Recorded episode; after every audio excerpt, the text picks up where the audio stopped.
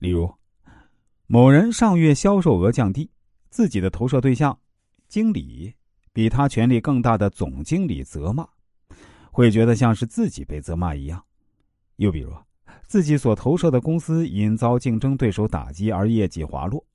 会觉得自己有责任，甚至掉入这一切通通是我不好的不断自责中，而无法自拔的失落情绪中。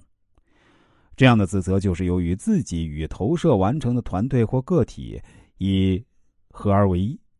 本来应攻击自己以外的敌人，转而攻击自己本身，尤其是在大企业服务的职员中。经常因自责而离职者不在少数，或许这与公司组织庞大以及上司要求严厉有密切关系。然而，自责是造成神经衰弱的原因之一，是相当危险的心理现象。自责达到极限，可能会结束自己的生命，演变成自杀的悲剧。每当发生冲突或事件时呢，有人会自觉的。愧对父母或其他什么人的照顾而自责不已，终于自杀事故层出不穷。这就是投射导致自责，从而导致自杀。这一负面心理机能发生作用的缘故。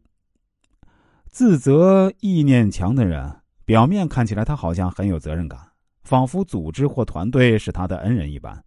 其实不然，这种人的内心多半是懦弱的，而且隐瞒了他许多的人性弱点。由此可见，投射作用的对象或许是特定的团体或个人，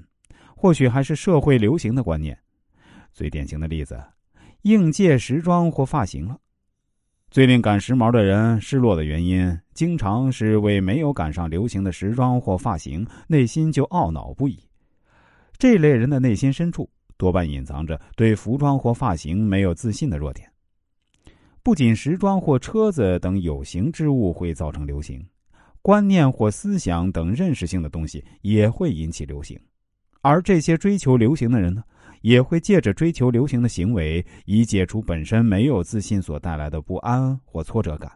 进而保护自己。例如，当某一电视剧成为热门话题时啊，大家会争相阅读原著；听说某作家有新作，大家也抢着去看。图书排行榜公布谁排名第一，大家立即读遍他所有的小说，想成为另一个这样的人。令人意外的是啊，这些文学青年对于这些作家的作品内涵并不了解，更不用说去了解真正有品位、有见解的作品了。